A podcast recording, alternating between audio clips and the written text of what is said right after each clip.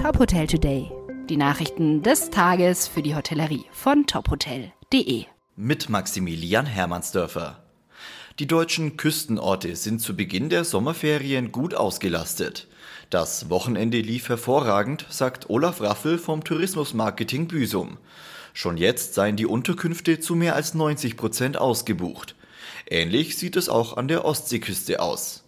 Die Corona-Pandemie entwickelt sich in Deutschland weiter positiv. Die 7-Tage-Inzidenz liegt laut Robert Koch-Institut bei 5,6.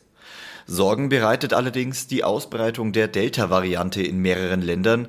Die Bundesregierung hat deshalb Portugal und Russland als Virusvariantengebiete eingestuft. Ab morgen gelten Einreisebeschränkungen und strikte Quarantäneregeln für Reiserückkehrer.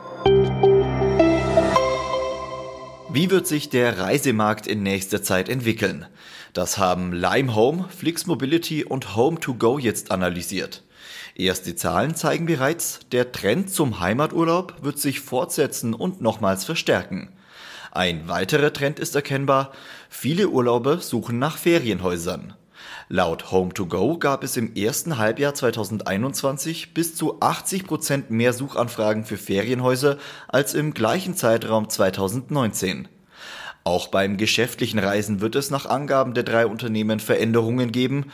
Flexible Homeoffice-Modelle und digitale Meetings hätten in der Pandemie eine hohe Akzeptanz erfahren. Dies könnte Auswirkungen auf höherpreisige Segmente und internationale Geschäftsreisen haben.